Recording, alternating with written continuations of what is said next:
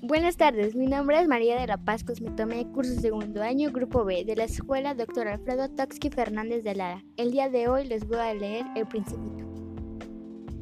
Dibujé un cordero, lo miró atentamente y dijo, no, ese está muy enfermo, haz otro. Volví a dibujar. Mi amigo sonrió dulcemente con indulgencia. ¿Ves? Eso no es un cordero, es un carnero. Tiene cuernos. Rehice nuevamente mi dibujo y fue rechazado igual que los anteriores. Este es demasiado viejo. Quiero un cordero que viva mucho tiempo. Falta ya de paciencia y deseo de comenzar a desmontar el motor. Garrapate rápidamente un dibujo y se lo enseñé.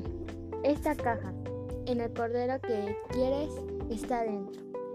Con gran sorpresa mía, el rostro de mi joven juez se iluminó. Así es como yo lo quería.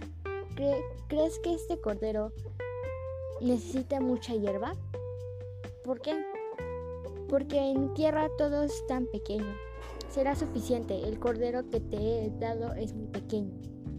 Se inclinó hacia el dibujo y exclamó, bueno, no tan pequeño, está dormido. Y así fue como trabé conocimiento con el principito.